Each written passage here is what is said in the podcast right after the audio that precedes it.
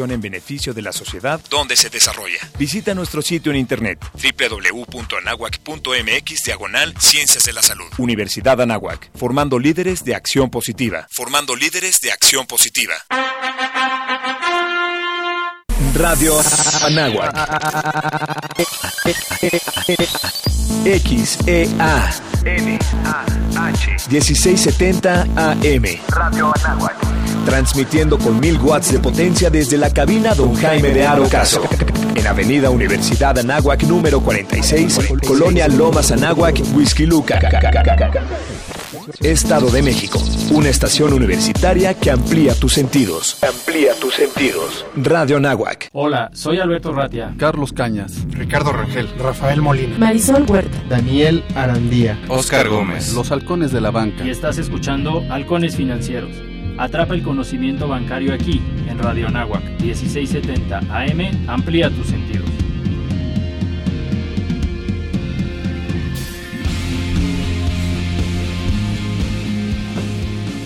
Hola, muy buenos días. ¿Cómo están todos? Como cada martes estamos en su programa Halcones Financieros, atrapando el conocimiento bancario aquí en Radio Anáhuac 1670M. Eleva tus sentidos. Tenemos un invitadazo de lujo, como cada programa, pero les voy a pedir a mis compañeros, los demás eh, halcones financieros, que me ayuden presentándose. El día de hoy, si estás de acuerdo, Oscar, que Oscar esté en cabina, vamos a empezar por Carlos y por Ricardo. Si quieren, empecemos por Carlos, creo que es el que está más lejos geográficamente hablando. Buenos días, amigos, ¿qué tal? ¿Cómo están? Gracias, Beto. Eh, bienvenido, Oscar. Eh, aquí, amigos halcones financieros, eh, como cada martes, agradeciendo su preferencia. Muchas gracias. Su amigo Carlos Cañas, saludando. Ricardo, buenos días, ¿cómo, estás? Pues aquí ya me comen las ansias de presentar al invitado Ricardo Rangel, sin más preámbulos, y ustedes ahí en cabina, ¿cómo están? Perfecto, muy bien. Buenos días, Oscar Gómez, aquí después de una turbulenta semana, pues aquí regresando a la radio, pero bueno, vamos a, a, platicar de lo que es la FICO. No sé, Alberto, si quieres presentar al invitado. Sí, tenemos el gusto, el honor de que nos acompañe Miguel Ángel Mejía. Él es director ejecutivo de la FICO. Eh, y pues sin más preámbulos, te pasamos la palabra, mi estimado Miguel Ángel, para que nos platiques quién es la FICO y cómo surge esta asociación. Buenos días. Hola, halcones financieros, es un gusto estar con ustedes. Eh, para la FICO es un placer este poder participar en Radio Anáhuac y sí, con todo el gusto del mundo. Bueno, la AFICO es la Asociación de Plataformas de Fondeo Colectivo. ¿Qué es esto? Pues somos el ente que aglutina a las principales plataformas que en México realizan crowdfunding eh, o fondeo colectivo. Crowdfunding de todo tipo. Sí, este tema surgió hace algunos años por iniciativa del Banco Interamericano de Desarrollo, que detectó que el crowdfunding estaba eh, siendo benéfico para eh, diferentes economías en el mundo y decidió traerlo a México. Entonces, eh, cuando lo trajo a México, pues dijo, por cada peso que yo ponga para el crowdfunding en México, necesito que alguien en México ponga otro peso. Y esos entes que pusieron el peso adicional, pues fueron la Universidad de Anáhuac, por supuesto, Nacional Financiera, el INADEM, eh, la Comisión Nacional Bancaria de Valores y Estrategia Digital de Presidencia de la República, y ellos formaron la FICO. ¿sí? La misión de la FICO precisamente es eh, eh, desarrollar el tema del crowdfunding. Actualmente tenemos 28 plataformas de diferentes tipos de crowdfunding asociadas a, la FICO, ¿sí? y tenemos 26 formadas para incorporarse a la asociación. Hoy, y a lo mejor aprovechando que para algunos el tema es nuevo, ¿Qué tipos de crowdfunding hay o en qué consiste una plataforma de crowdfunding? Yo sé que lo hemos tocado en otros programas, pero vale la pena eh, escucharlo de ustedes, que son los actores del sector. Con todo gusto. Mira, crowdfunding es fondeo colectivo y esto es donde, donde varias personas intervienen en respaldar un proyecto. ¿sí? Vamos a dar un paso atrás. ¿sí? El mundo está cambiando, se está eh, innovando en diferentes ámbitos. Tenemos muchos ejemplos, ¿sí? Eh, por ahí hemos escuchado todos el caso de, de, Blockbuster, que era una empresa eh, exitosa en su momento, pero que llegó a Netflix con innovación, con tecnología y la hizo a un lado. Tenemos el caso de Kodak, que también todos sabemos que de repente no evolucionó y pues por ahí se extinguió. Y todos sabemos del caso de los taxis con Uber o del hospedaje con Airbnb. Bueno, pues el tema de las finanzas también ya fue tocado por el tema de innovación. Sí, entonces en el mundo se ha generado un aspecto conocido como fintech, ¿sí? Donde fintech, una definición general sería innovación tecnológica aplicada a los servicios financieros que pueden resultar en nuevos negocios, en aplicaciones, en procesos o en productos asociados a un efecto relevante en la prestación de servicios. Dentro de este tema fintech hay una rama que muy importante que es el crowdfunding, como mencionaba yo, que es donde varias personas, ¿sí? apoyan un proyecto en común, el proyecto de una sola persona, ¿sí?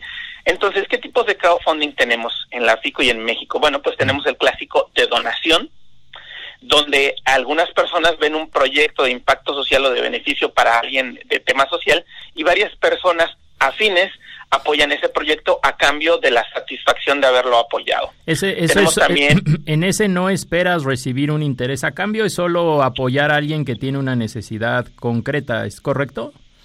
Es correcto, simplemente recibes tú la satisfacción de haber apoyado una causa que a ti te gustó y la, eh, eh, eh, la certeza de que lo, el peso que tú aportaste va hacia el objetivo que tú querías. Y esto es porque la tecnología te permite tener total transparencia en, el manejo de los recursos. ¿sí? También tenemos el, el crowdfunding de recompensa, que se está poniendo muy de moda. Y esto es, esto es, digamos que yo quiero que, quiero hacer una película y no tengo recursos para hacerlo, entonces lo subo a una plataforma de crowdfunding, a la gente le gusta, respalda mi proyecto, me da su dinero y yo a cambio los puedo nombrar en los títulos de, de en los eh, eh, títulos de mi película ah, o eh, bien los los puedo invitar a la premier. Esto se está utilizando también mucho como preventa. Esto es, digamos que yo voy a sacar un nuevo modelo de mochilas. Entonces, a ti que, que, recibes mi, que recibo yo mi, tu aportación vía recompensa, te voy a dar esa mochila en preventa a un precio especial, mucho eh, mejor a, antes de que salga a mercado. Tenemos ya el esquema también, en los esquemas financieros, tenemos el peer-to-peer lending, que es varias personas, ¿sí? Eh, le prestan a una sola persona. En un ejemplo muy rápido, si digamos que una persona necesita 10 mil pesos, entonces puede ir a un cajero automático, sacar de su tarjeta 10 mil pesos y pagar un CAT que puede ir hasta un 90% de interés anual. ¿sí? O bien puede hacer su solicitud subiéndolo a una plataforma de crowdfunding, ¿sí? y donde va a encontrar que cientos de personas le van a prestar vía la plataforma ese mismo dinero, pero cobrándole una tasa que en la industria es promedio de un 12% anual. ¿Sí? Okay. Ese mismo esquema, sí. Ahorita que nos preguntas eso, ¿cómo puede darse cuenta de la, del público que nos escucha? Eh, ahorita nos estabas comentando crowdfunding y fintech. En este caso, hay empresas que dan financiamiento en directo ¿cómo se pueden percatar la diferencia entre el crowdfunding y el, fintech o, el préstamo directo? Bueno, eh, la diferencia es que el financiamiento directo, el lending, ¿sí? La empresa presta de su propio capital, de su dinero, del dinero de la empresa, ¿sí? Y en el crowdfunding, eh, la plataforma de crowdfunding es un intermediario, intermediario entre la persona que tiene dinero y tiene interés en prestar y el solicitante. ¿sí? La diferencia básica es que mientras el crowdfunding eh, pone en contacto a varias personas que pueden financiar a una persona o a un proyecto, ¿sí? las empresas de lending prestan directamente de su balance como lo haría cualquier banco. Ok, y así únicamente se especializa en el tema crowdfunding. Exactamente, únicamente en plataformas de crowdfunding donde Rápidamente, eh, adicional a lo que les comentaba, tenemos también el esquema de préstamos para pymes, especial, que es el mismo esquema nada más que dirigido a pymes. Tenemos arrendamiento de equipos productivos, tenemos factoraje, tenemos inversión inmobiliaria y tenemos equity, todos bajo el mismo esquema de crowdfunding. Ok, perfecto. Sí, sí, adelante, Alberto. Sí, no, le quería preguntar a Carlos si quería comentar algo al respecto. Sí, ¿qué tal? Gracias, Beto. Eh, Miguel, estaba escuchando lo de los diferentes tipos de crowdfunding que decías, el de donativo, el de recompensa, el financiero, de arrendamiento, el de inmobiliario, eh, funciona como si fuera una fibra o algo así con la plataforma de crowdfunding o cómo funciona.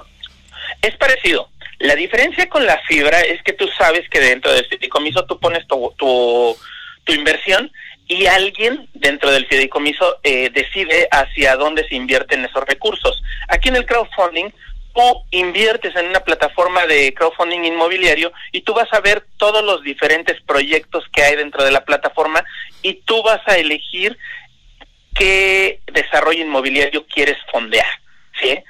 Esa es la diferencia. Y aquí también, pues el tema es que también los plazos pueden ser mucho más cortos que en una fibra, eh, los plazos en los que tú recuperes tu, tu capital, ¿sí? También tenemos crowdfunding de copropiedad, por ejemplo, ¿sí? Que, que no lo mencioné, que es muy novedoso. Y este un ejemplo de, crowdfunding de, de copropiedad, hay una plataforma que este si tú eh, tienes deseo de que tu grupo musical, tu, tu banda de rock venga, venga a México, por ejemplo, y consigues que algunas otras personas también eh, quieran hacerlo, pues suben eh, el proyecto a una plataforma de crowdfunding de este tipo y, va, y las personas que les interese, pues empiezan a aportar para que esta banda venga, ¿sí? Con ese dinero se le paga a la banda, ¿sí? Ya que está la, la banda aquí, eh, se, pues se, se, realiza el concierto, se venden las camisetas, etcétera, etcétera, y a final de cuentas, los inversionistas pues reciben el diferencial entre lo que cobró la banda y los ingresos que generó todo el tema de que la banda haya venido aquí a México. Es un, un ejemplo de crowdfunding de copropiedad que también está arrancando en México.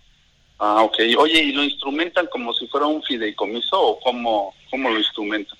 Hay algunas plataformas que efectivamente manejan fideicomisos, no todas, sí, pero algunas sí lo manejan como, como un fideicomiso, sobre todo las que manejan equity en algunos aspectos. Sí. Sí, porque resulta muy importante ahí eh, pues distinguir la, los alcances y, la, y los porcentajes y el volumen con el que cada cada inversionista participa y después la forma en que se va a distribuir la ganancia, ¿no?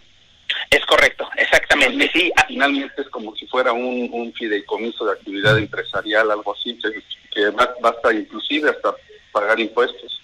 Exactamente, exactamente. Y de hecho, eh, en el mundo, eh, hay países en el mundo donde el crowdfunding es muy poderoso, donde se han fondeado proyectos muy grandes que tienen impacto eh, social para las personas y que también en un momento dado tienen un, un retorno interesante de, de, capital. Sí, hay países que son potencias en esto como Estados Unidos, Canadá, Reino Unido, España, Australia, China, Alemania, Francia, sí, eh, donde donde proyectos eh, muy grandes se han fondeado vía crowdfunding. Entonces, la realidad es que esto es, es, es una herramienta muy poderosa, ¿sí? Es eh, el que nosotros, cualquier ciudadano de a pie, pueda decidir en qué invertir su dinero y qué impacto y qué retorno pueda en un momento dado tener. Oye, Miguel, este, digo, no, no sé, Oscar, ¿vas a preguntar algo? No, no, tú. Ricardo, no, no, Ricardo, tú, por favor. Ah, ok. Oye, precisamente sobre sobre ese aspecto, Mike, me interesaría que, que, el público más o menos enterara en dónde estamos parados hoy en México. Por ejemplo, eh, en concreto, en un financiamiento a pymes, este, más o menos, eh, con, con, toda tu experiencia, ¿cuánto es lo que pudiera llegar a, a levantarse o a solicitar a una persona para algún proyecto, algún tipo de proyecto en el sector pyme? Bueno, mira, que microfondos. Claro, mira, eh, realmente somos muy nuevos. Nosotros tenemos eh, cuatro años que empezó el tema del crowdfunding en México de manera informal y, al y un par de años que empezamos ya con cierta estructura y todo. Entonces, este, pues realmente estamos empezando. Hay pymes que, que han levantado dentro del crowdfunding 5, 6, 7 millones de pesos, ¿sí? Tenemos eh, capacidad para fondear a pymes hasta 45 millones de pesos. ¿Sí? Okay. Pero te digo que el promedio ahorita ha andado entre 4 o 5 millones de pesos porque somos totalmente nuevos, o sea, totalmente nuevos. Eh, en muchos lugares donde te presentas y hablas de fintech y hablas de crowdfunding, pues la gente no sabe de qué le estás de qué le estás hablando. Yo precisamente ahorita me encuentro en una especie de, de gira, estuve en Pachuca eh, el viernes pasado, después estuve en la Ciudad de México en charlas, ahorita estoy en Ciudad Juárez, estoy aquí hasta el miércoles, luego salgo para Torreón y luego voy a Veracruz. de asisto a eventos de emprendimiento, a eventos de universidades donde quieren quieren saber de qué se trata esto. Entonces, este pues la gente desconoce esto. Hasta no hace mucho no teníamos un marco regulatorio, entonces este a pesar de que tenemos esa capacidad de fondear hasta 45 millones de pesos de acuerdo a la ley, pues actualmente para pymes eh, los fondeos van entre 4 y 6 millones de pesos más o menos. Oye, y, y también aclarar al público, normalmente eh, para esos montos eh, existe una garantía de por medio. Aquí en este esquema de crowdfunding eh, se sustituye por la, la inversión de los, este, de los inversionistas, ¿no? El riesgo de los inversionistas es neto o existe alguna garantía que soliciten de por medio. Mira, el, el, el riesgo existe como en toda industria, ¿sí? Eh, nosotros ya tenemos un marco regulatorio que platicaremos más adelante de esto, ¿sí? Sin embargo, dependiendo del tipo de crowd que tú elijas, que tú eh, requieras, eh, pues también vendrá el riesgo. Por ejemplo, la gran mayoría del peer-to-peer lending no manejan un aval, ¿sí? Ni manejan una garantía para los préstamos, pero se hace todo un estudio del cliente para poderle autorizar un crédito. De hecho, las plataformas de peer-to-peer lending traen un rechazo, y enfatizo un rechazo, del 95% de las solicitudes que les hacen de crédito. Y esto es porque el análisis que les hacen es, es, es muy importante para poderles otorgar un crédito. Traemos alrededor del cuatro y medio por ciento de cartera vencida, ¿sí? O sea, de, de, de, incobrables, lo cual es muy bueno. Ninguna industria financiera trae, trae ese número. ¿Sí? Entonces estamos cuidando mucho eso. En el tema del peer-to-peer, eh, del préstamo para pymes, eh, normalmente sí se pide o una garantía o un aval, ¿sí? Cuando utilizas tú un crowdfunding de arrendamiento de activo productivo, pues el activo productivo es el que queda en garantía de que se pague el crédito. Esto es, si tú utilizas el crowd de arrendamiento para comprar un tractor o para comprar hardware o para comprar equipo de transporte, pues ese bien queda en garantía, ¿sí? De igual manera, si utilizas el crowdfunding de factoraje, pues hay una factura que garantiza el pago del mismo, ¿sí? Y obviamente en el esquema inmobiliario, pues eh, hay un bien inmueble que garantiza que se que se pague este el crédito en un momento dado de algún problema. Sí, algunas plataformas inmobiliarias utilizan el bien inmueble que se está construyendo y algunas otras piden un bien eh, inmueble diferente al que se está financiando. ¿sí? Y en el emprendimiento, pues el tema aquí es que eh, cuando un proyecto se autoriza, digamos que se les pide al emprendedor un plan de trabajo de la A a la Z, ¿sí? Donde dice de la A a la Z para llevar adelante mi emprendimiento necesito 5 millones de pesos, pero para ir de la A a la B necesito 100 mil pesos. Entonces, la plataforma, en base al crowd, le da los primeros 100 mil pesos para que concluya de la A a la Z. Cuando el emprendedor prueba que concluyó de la, de, perdón, de la A a la B, cuando el emprendedor prueba que concluyó de la A a la B de manera satisfactoria, le da los recursos para ir de la B a la C. Y después, cuando prueba que concluyó bien la C, eh, le da los recursos para ir de la C a la D y así sucesivamente hasta llegar a la D. ¿sí?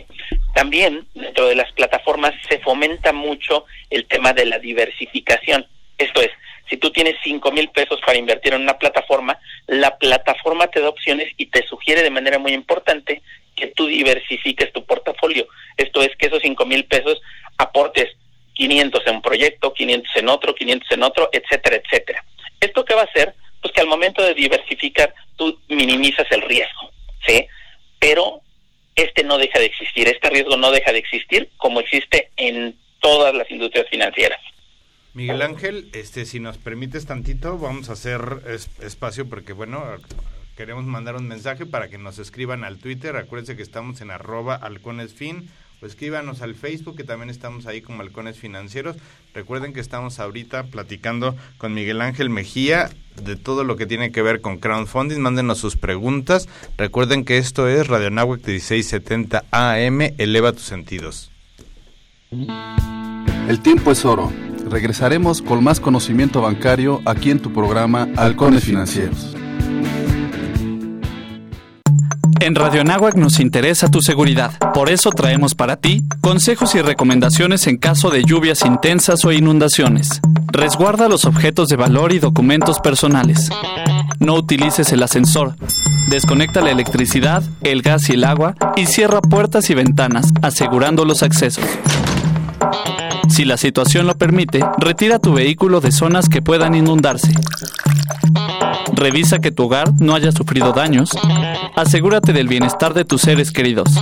Ten siempre presente que tu vida es lo más importante. Para Radio Náhuac, Rubén Córdoba.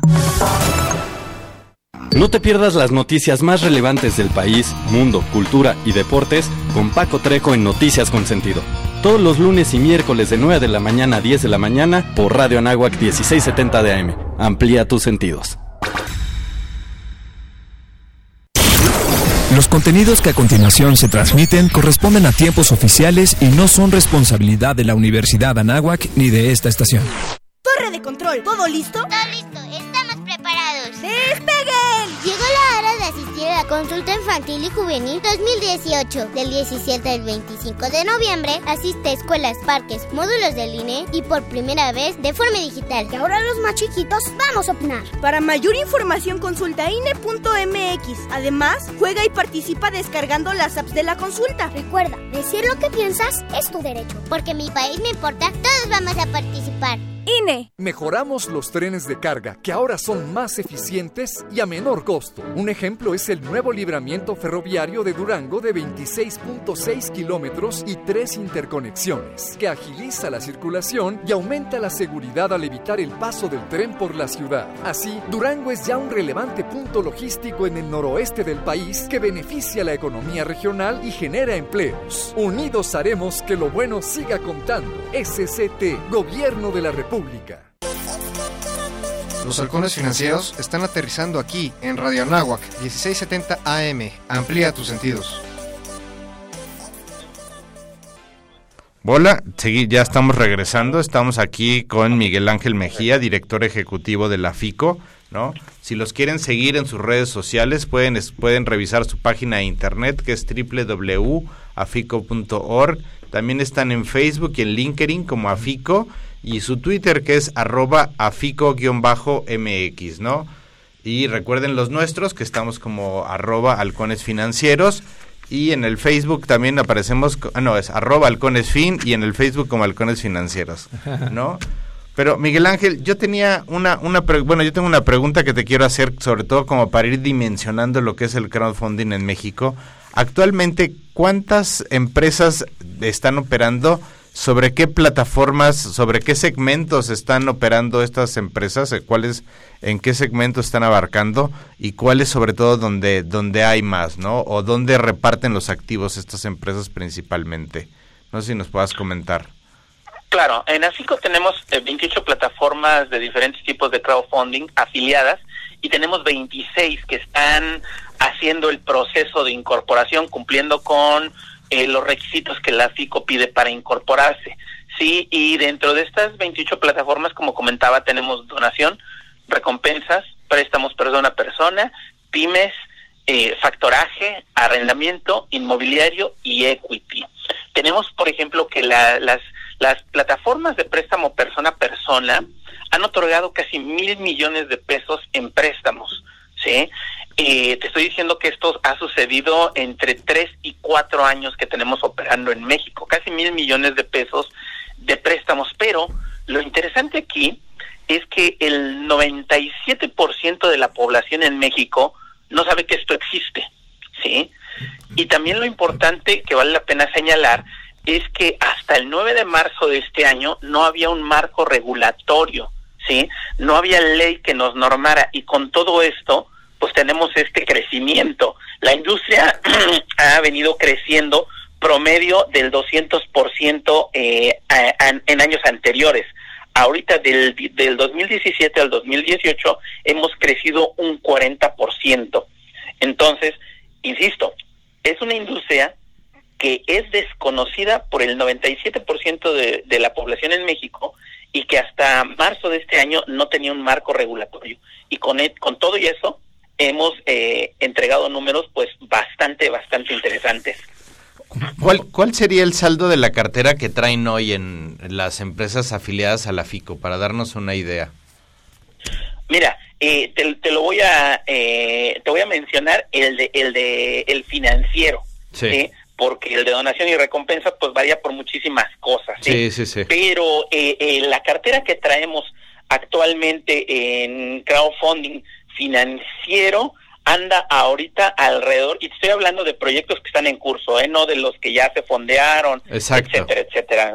Sí, ahorita traemos alrededor de 600 millones de pesos operando wow, en, en, curso, sí, y creciendo, y creciendo todos los días, o sea... Oye, Miguel Ángel, aprovechando eh, tu participación en el programa, sabemos que tú fuiste de, la, de las... Eh, de los participantes más activos en el tema de la negociación de esta ley FinTech, sobre todo precisamente por este tema, ¿no? El financiamiento colectivo y crowdfunding. ¿Cómo surge esa ley? ¿Fue el gobierno el que los buscó? ¿Fueron ustedes los que levantaron la mano? ¿Se alinearon los planetas y había un interés de todos por regular esta actividad? ¿Cómo, cómo empezó esta, esta iniciativa de sacar una ley y dar certidumbre a todos los participantes? Mira, eh, es, esa fue una experiencia sumamente grata, ¿sí? La FICO, eh, ya contando el 2018, eh, tenía poco más de tres años empujando con la Comisión Nacional Bancaria el tema de que existiera un marco normativo para la industria. Esto en base a la experiencia que habíamos visto en países como Reino Unido, ¿sí? Entonces, este, pues empezamos a tocar puertas, a tocar puertas, a tocar puertas, a tocar puertas, y nos decían que sí, pero no nos decían cuándo. ¿sí? Entonces, este, pues la verdad es que sí estábamos preocupados porque quiero comentarles a ti y a, todo, a, los halcones financieros y a todo su auditorio que por ahí existieron otro, otras plataformas de crowdfunding fuera de la FICO que fueron eh, visitadas por la Comisión Nacional Bancaria y de Valores que hoy ya no existen. Dentro de la FICO, tres de nuestras plataformas fueron visitadas por la Comisión Nacional Bancaria fueron revisadas y hoy siguen operando, ¿sí? Pero de cualquier modo nos preocupaba muchísimo el tema de la certidumbre legal eh, para nosotros, porque estamos manejando un tema financiero que en un momento dado puede suscitarse a penas eh, corporales, aparte de multas este, económicas muy fuertes. Entonces, la industria tenía un gran interés en que existiera un marco normativo y estuvimos tocando la puerta, tocando la puerta, tocando la puerta. Por ahí sabemos que cuando eh, Videgaray era este el secretario de Hacienda, pues es un chavo que trae que trae mucho tema de innovación en la cabeza, sí, y este que junto con su equipo incluyendo al eh, ex candidato José Antonio Mit, pues traían este tema eh, en la cabeza. Entonces de ahí aprovechamos y sucedió que de repente eh, vino la propuesta del Ejecutivo para eh, el tema de la ley FinTech como un tema de innovación en México. Entonces eso nos vino a nosotros de maravilla, nos subimos de inmediato al tema y en diciembre estábamos en el Senado eh, negociando con los senadores el tema del armado de la ley. Sí, eh, quiero comentarles aquí que a, a, mí particularmente me consta que tuvimos varias sesiones de más de 15 horas de trabajo con los senadores, con muchos senadores, en el armado de la ley y con las autoridades, ¿sí? Ahí logramos hacerle mejoras muy, muy importantes a la ley, que hoy nos permiten tener un instrumento que creemos que vaya, si no es para pegar de brincos de nuestro lado, pues sí es un instrumento que nos permite eh, trabajar y crecer.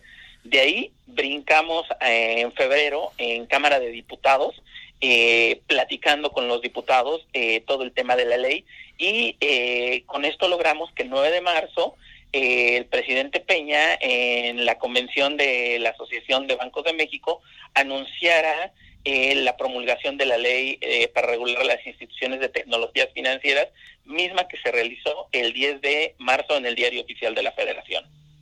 Wow, o sea que te tocó participar en, en ese proceso histórico. Y, y, la verdad es que fue una experiencia muy grata porque sí es, sí es bien cierto que de repente había algunas diferencias en, en, en puntos. La realidad es que fue muy grato ver cómo tanto el legislativo, el ejecutivo, eh, la, la autoridad y la industria, todos queríamos que este instrumento legal existiera. Algunos con algunos matices, otros con otros, etcétera, pero tanto el gobierno, la autoridad y la industria ¿no? para tener un marco regulatorio en este sentido y la verdad es que esa fue una experiencia muy grata. Sí. Oye, qué interesante. Oye, Miguel, soy Carlos Cañas. Eh, ¿Nos podrías platicar qué significa AFICO, la sigla? Mira, este no es como tal la Asociación de Plataformas de Fondeo Colectivo, sí, es, es el nombre que tomaron de una asociación en, en Reino Unido, sí, que cuando, cuando se creó la FICO lo tomaron así, eh, pero vaya, a final de cuentas, pues somos la Asociación de Plataformas de Fondeo Colectivo, sí. Ok, ok, oye, y, fíjate que, que, a mí me, queda una duda sobre lo del crowdfunding de, donativo, ¿nos podrías ampliar un poquito cómo funciona? Porque a lo mejor ahí uh, puede haber público que, dentro de nuestro público, alguien que se interese, más si trae efectos fiscales eh, eh, similares a, a, los del donativo fiscal. Por supuesto, sí, claro que sí. O sea, hay, hay un tema de, de, deducibilidad importante, importante en nuestras plataformas.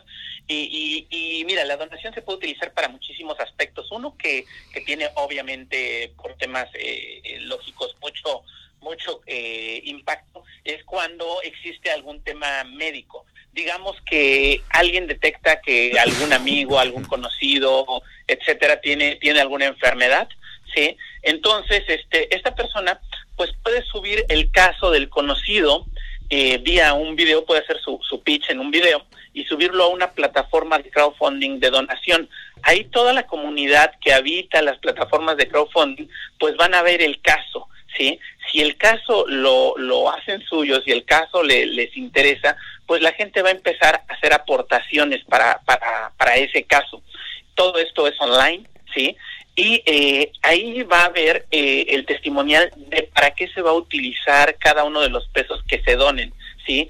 En qué, qué, qué, medicinas va a cubrir, qué tratamientos va a cubrir, qué, qué, traslados va a cubrir, qué hospedaje a lo mejor de la familia que tiene que trasladarse a algún lugar para que su ser querido tenga atención médica, este, dónde va a ser, o sea, y efectivamente eh, en algunos casos las plataformas emiten un comprobante deducible de impuestos. En otros casos lo que hace la plataforma es apoyar a la gente que, que es eh, beneficiaria del donativo para que ella eh, pueda hacer el tema fiscal correspondiente, para que pueda esa persona emitir el comprobante fiscal eh, correspondiente para que el donador pues pueda hacer deducible su apoyo. ¿sí? Aquí el gran tema es que tú en una plataforma de crowdfunding, tú puedes ver todos los casos que hay, que en nuestro México sobran los casos de gente que necesita apoyo, y tú decidir qué caso es el que tú quieres apoyar, y tú ver qué se hace con total transparencia con cada uno de los pesos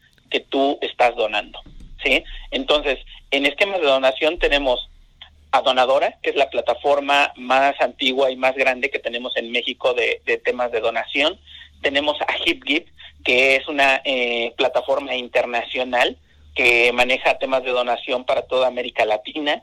Tenemos a Fundify, que es de recompensas, pero maneja donación vía recompensas. Y tenemos a Mi Cochinito, que también es un tema de, donación vía eh, recompensas. Excelente, pues ahí está la, propuesta para el público. Muy, muchas gracias, Miguel. Ok. Oye, Miguel, y preguntarte dos temas. Eh, Entiendo que la FICO es muy activa en temas eh, como de difusión, de capacitación. Si nos pudieras platicar en, en ese sentido, los que querramos conocer dentro de nuestro público más acerca de, estos temas, ¿qué, ¿qué, hacemos? ¿En dónde nos recomiendas? Bueno, mira, sí, efectivamente, mira, eh, parte de los objetivos de la FICO, sí, eh, pues es desarrollar un marco regulatorio adecuado, cosa que ya estamos haciendo, ¿sí? Eh, defender los intereses tanto de oferentes como de solicitantes de servicio de crowdfunding, que lo hacemos continuamente, velamos que las plataformas cumplan con lo que dicen que van a cumplir, ¿sí? También vemos que los usuarios eh, soliciten los servicios como los deben de, solicitar. Y otra cosa que hacemos es difundir y educar eh, en temas financieros, en temas de crowdfunding, a quien necesite eh, esa capacitación. Como te menciono, ahorita hemos estado en Pachuca, Ciudad de México, ahorita estamos en Ciudad Juárez, luego vamos a Torreón, Coahuila, luego vamos a Veracruz, eh, dentro de dos semanas estamos en Guadalajara y vaya, nuestra agenda de viajes es este bastante extensa. Y en todos lados vamos a platicar de lo que es el fintech, de lo que es el crowdfunding. Pero adicional a eso, como comentaba, eh, la FICO tiene una oferta educativa en este sentido. Eh, actualmente estamos con nuestro cuarto diplomado en conjunto con la Universidad de Anáhuac en lo que es FinTech y Crowdfunding. ¿sí? Damos un diplomado que, que hemos dado en la Anáhuac Norte eh, ahorita ya por cuarta ocasión. ¿sí? Eh, lo dimos en Monterrey, Nuevo León. En la última semana de noviembre y la segunda de diciembre lo estamos dando en, Guadalajara. ¿sí? Posteriormente venimos Ciudad de México. Y este es un, un diplomado que trata de, de, llevar a la gente a que conozca estas nuevas tecnologías. El temario es, es muy interesante. Ahí vemos lo que es el universo fintech. Esto es todos los tipos de fintech que se están dando en el mundo, ¿sí? Insurtech, eh, el tema de, de, las criptos, el tema de los eh, pagos electrónicos, por supuesto, el crowdfunding de la A a la Z, lo que es una plataforma, cómo se maneja, cómo se gestiona, eh, cómo se hace una campaña, etcétera, etcétera. Vemos con detalle el tema de pagos electrónicos, casos como Amazon, como Conecta, etcétera. Nos metemos a, ver lo que es el blockchain y cómo funciona y cómo las criptomonedas viven en base al blockchain. Y también analizamos lo que es la ley fintech, pero no solamente la ley fintech, porque este las plataformas de fondeo colectivo y toda la industria fintech no solamente tienen que eh, sujetarse a la ley para regular a las instituciones de tecnología financiera que emitió la Comisión Nacional Bancaria de Valores, sino que también estamos sujetos a la ley de transparencia que tiene Conducef. Y también estamos sujetos a todos los aspectos fiscales y de lavado de dinero, de prevención de lavado de dinero y financiamiento al terrorismo que genera Secretaría de Hacienda y Crédito Público y también a todo el marco de eh, regulatorio de comisiones que maneja Banjico.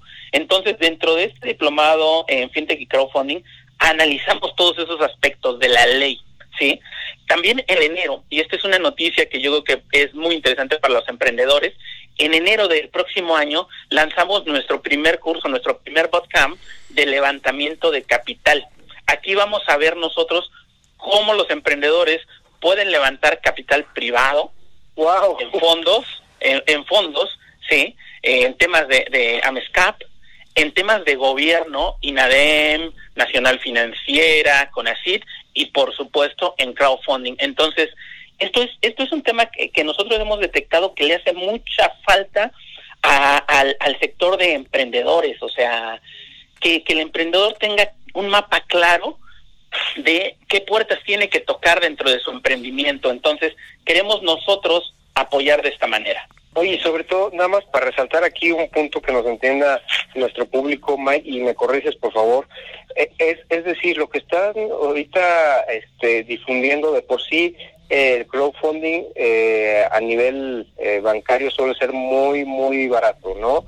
Y ahorita lo que nos estás diciendo es de que el próximo año con la inclusión de los capitales privados, del levantamiento de capital, pues obviamente ya no van a ser a lo mejor estos 6 millones o 40 millones, sino puedes levantar pues alrededor de, no sé, triple dígito, ¿no? 100 millones o, 500 millones a través de este, la disciplina que tienen los, eh, los fondos de capital, ¿es cierto? Es correcto, así es, exactamente.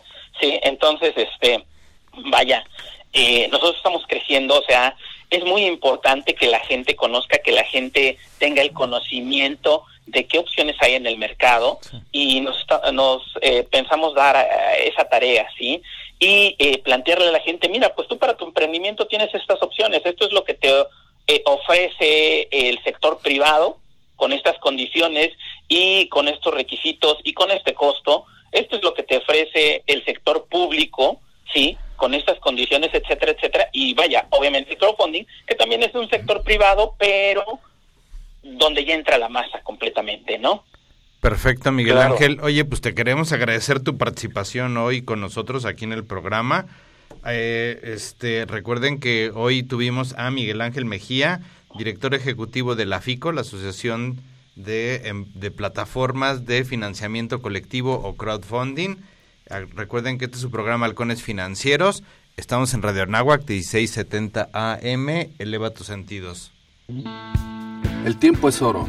Regresaremos con más conocimiento bancario aquí en tu programa Halcones Financieros.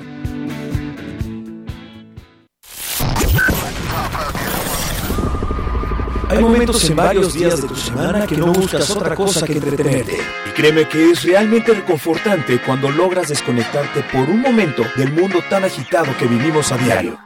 Datos curiosos, notas divertidas y buena música lo puedes encontrar en la última parada. En la última parada. En la última parada. Todos los miércoles de 7 a 8 de la noche en la última parada. Son muchos años que pasaron sin decirte quiero. Amplía tus sentidos. Y en verdad te quiero. Pero encuentro formas de engañar mi corazón. Son muchos años que pasaron sin robarte un beso.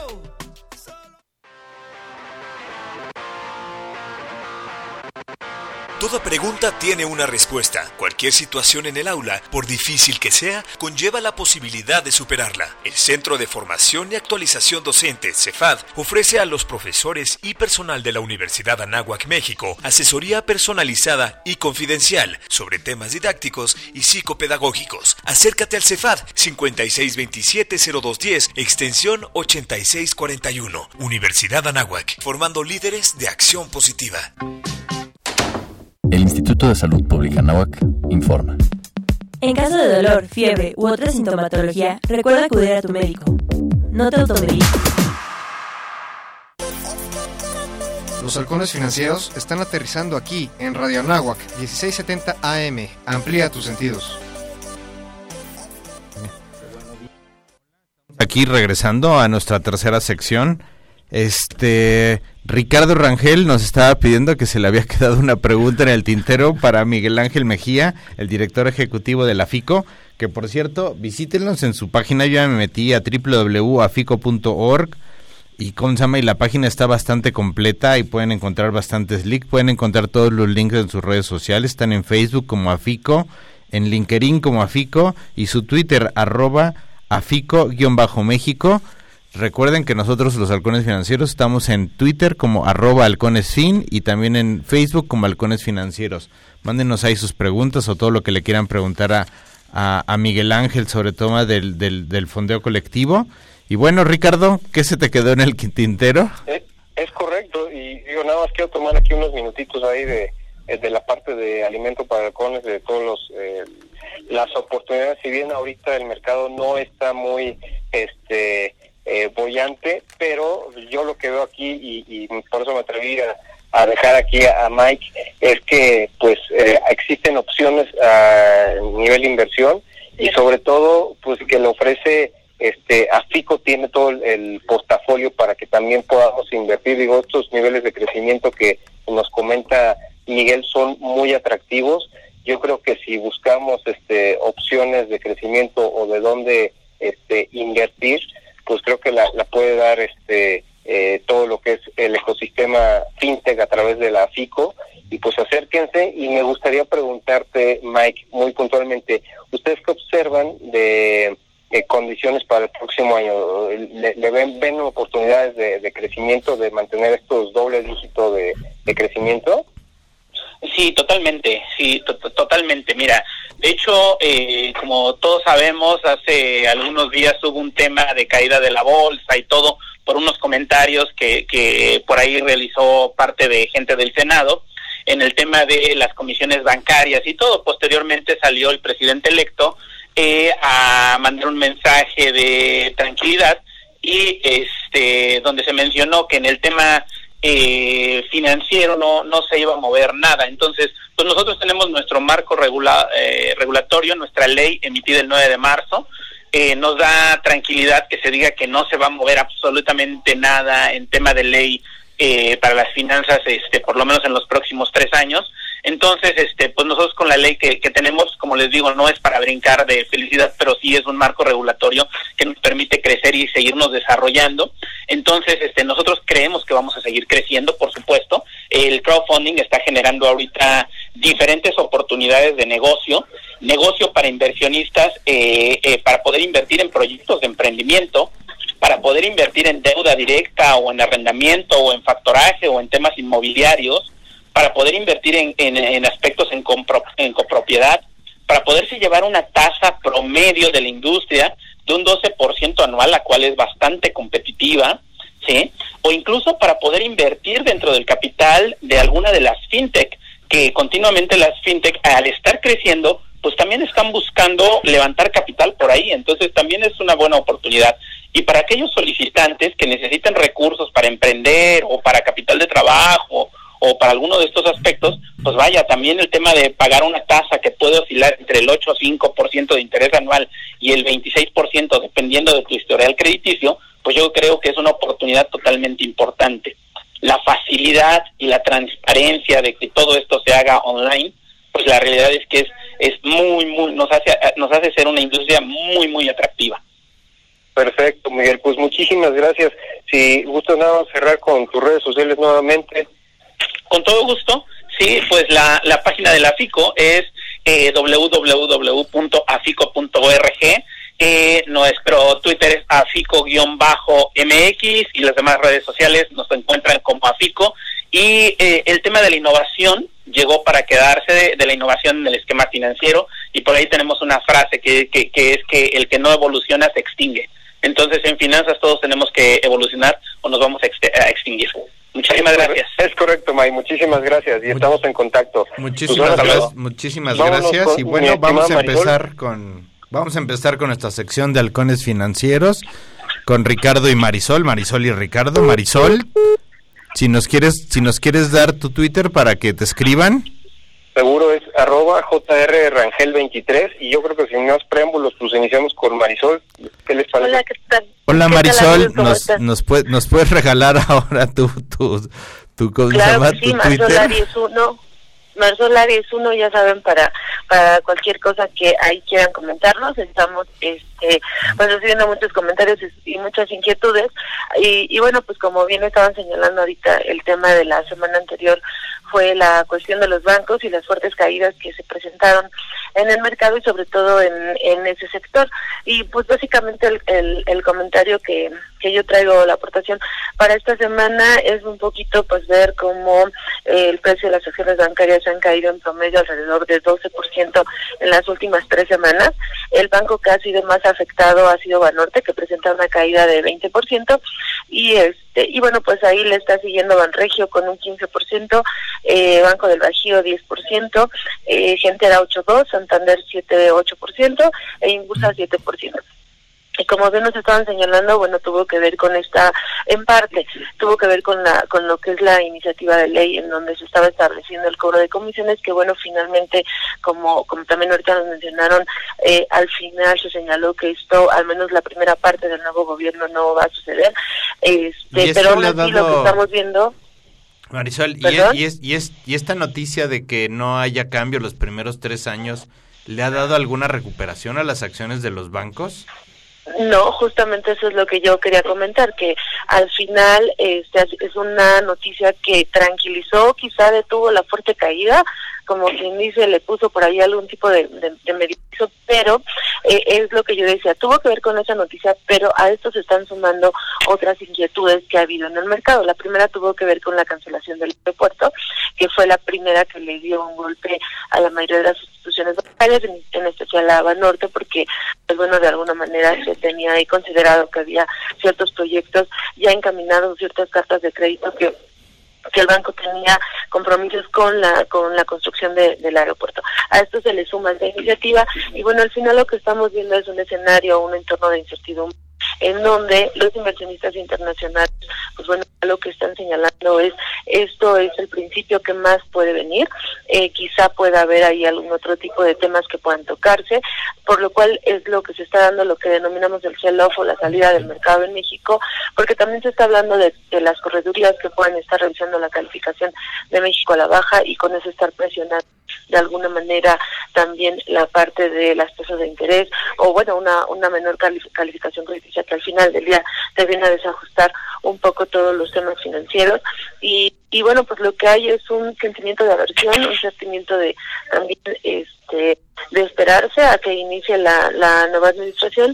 Los inversionistas están cautelosos. Quizá ahorita ya hay mensajes en los que se está señalando esto por parte de de, de AMLO en el que dice bueno al menos los tres años que vienen quería, pero pues bueno, lo que te mencionó Oscar es eso, que, que se mm, da un sentimiento de cautela, de, bueno, mejor me espero a ver qué, qué viene y pues eh, lo que sí es cierto es que algunos proyectos eh, que tenían algunas empresas se han cancelado, ya mencionaba Ricardo también la semana anterior. Eh, que a pesar de que se ha dado esta esta esta cancelación de algunos proyectos también deberá deberemos como inversionistas o como personas que estamos dentro del mercado ver en dónde estarían las nuevas oportunidades pero bueno pues mientras tanto los internacionales o los que son los que meten más dinero al mercado en México pues ellos ahorita prefirieron eh, meter sus recursos en otras bolsas en otros mercados y esperar a ver cómo se va desenvolviendo México. Perfecto Marisol ¿Y, ¿Y qué esperamos para los mercados en los siguientes días? Eh, pues como te menciono, seguimos con este entorno, o sea, las acciones, en este caso los bancos siguen, siguen, hay otros temas que están afectando, que acá ya tenemos que irnos al entorno internacional, donde también, eh, vamos a olvidar, hay una presión por el incremento de tasas en, eh, que, que pudiera por parte de Estados Unidos al que ya se tiene esta semana en México, donde se está esperando el incremento de la tasa libre para el país. Aquí un tema importante, anteriormente se esperaba que México pudiera no dar incluso el incremento de tasa y es casi seguro que México estaría subiendo la tasa y tasa de 8%, lo cual te encarece eh, todo, toda la parte de, operación, ¿no? Exactamente. ¿En cuánto está ahorita la tasa Marisol? 7.75 y con el que estaría México la estaríamos en el 8%. Oye, Marisol, eh, te escuchamos un poquito cortada. ¿Tú nos escuchas bien? Sí, sí. Eh, ah, ahí creo, ahí, creo, ahí creo que ya te ah, escuchamos mejor. Oye, pero 8% ah, es casi el doble de lo que inició el sexenio, ¿no? Sí, estábamos en niveles de 3% cuando cuando ahorita pues es muy alto. Y ese es un tema muy importante y es un tema que para el siguiente año también los inversionistas están viendo. Que vigilarse tanto la tasa de interés como la inflación, porque la inflación con el tipo de cambio que estamos observando también en promedios niveles de 20, 25 y que de hecho las nuevas corredurías, algunas casas de bolsa ya están hablando que para el siguiente año el tipo de cambio podría promediar niveles arriba del 22.